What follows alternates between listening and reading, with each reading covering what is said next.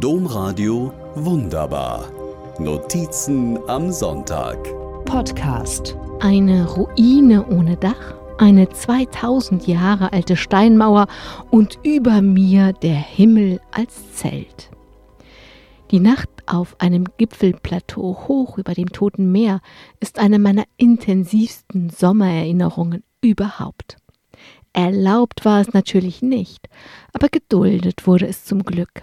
Nach dem Besuch der Festung Masada haben wir uns versteckt, als die Ruine für die Nacht geschlossen wurde. Erst als die letzten Rufe schon lange verhallt waren, streckten wir die Köpfe aus unserem Versteck, freuten uns über unsere gelungene List und auf eine lange, lange Nacht, saßen gemeinsam auf dem Plateau, schauten auf das Meer unter uns, sahen im Westen die Sonne untergehen und im Osten am nächsten Morgen wieder auf. Damals hatten wir noch Filme in unseren kleinen Kameras. Ich weiß noch, ich war so fasziniert, dass ich fast einen ganzen Film für diese Sonnenbilder geopfert habe. Aber noch viel mehr in Erinnerung geblieben ist mir die Zeit zwischen Sonnenuntergang und Sonnenaufgang.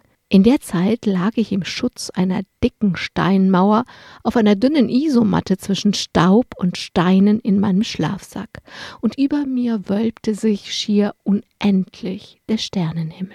Ich habe nicht viel geschlafen in dieser Nacht, aber geschaut, bis mir die Augen in die Sterne übergingen.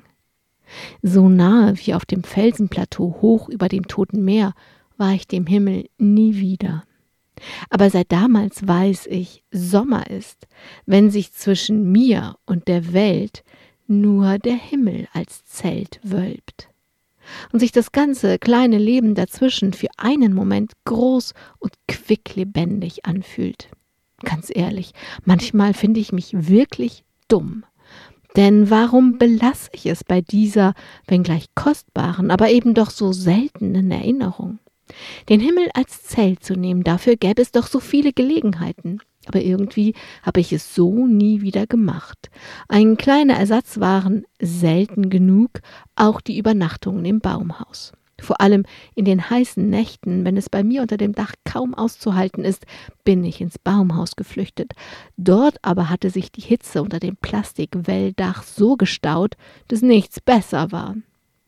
Immerhin habe ich jetzt eine neue Idee. Die nächste Hitzewelle kommt bestimmt. Ich werde dann mein Lager unter der alten Tanne aufschlagen.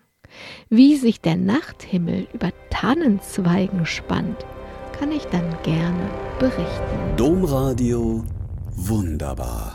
Mehr unter domradio.de slash podcast.